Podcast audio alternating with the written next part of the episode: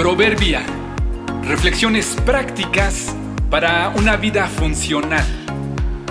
Episodio 433. Dos preguntas fundamentales de la vida, segunda parte. Si no sabes a dónde vas, probablemente estás perdido.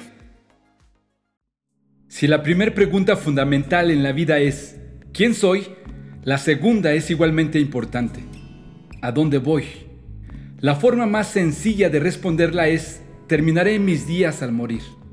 La forma más simplista es, no importa a dónde vaya, lo importante es el aquí y el ahora.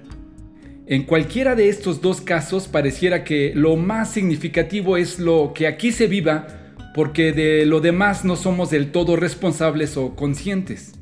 Pero hay otra línea más de pensamiento que argumenta que la vida no solo termina aquí, sino que el ciclo se repite constantemente y tu siguiente oportunidad dependerá completamente de tu comportamiento en esta.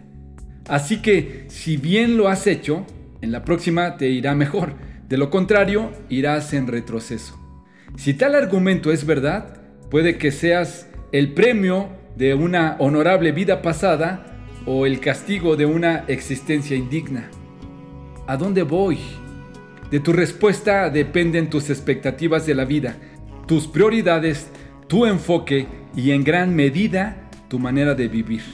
Es decir, dónde inviertes tu dinero y tus energías y lo que consideras como prioridad. Si es verdad lo que decíamos en la respuesta de la primera pregunta, que el verdadero sentido de la vida está en Dios, entonces esta vida no termina en la tumba, Tampoco se trata de ser y hacer cosas aquí solo para nuestro propio deleite. No consiste solo en luchar para acumular posesiones. Nacimos para anhelar a Dios.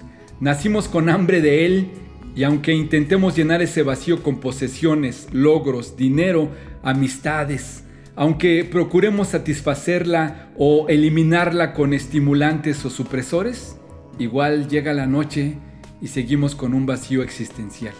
La pregunta crucial es, ¿estás satisfecho en Dios? ¿Sabes a dónde irás cuando mueras? Tengan cuidado, advirtió Jesús, absténganse de toda avaricia. La vida de una persona no depende de la abundancia de sus bienes. Lucas 12:15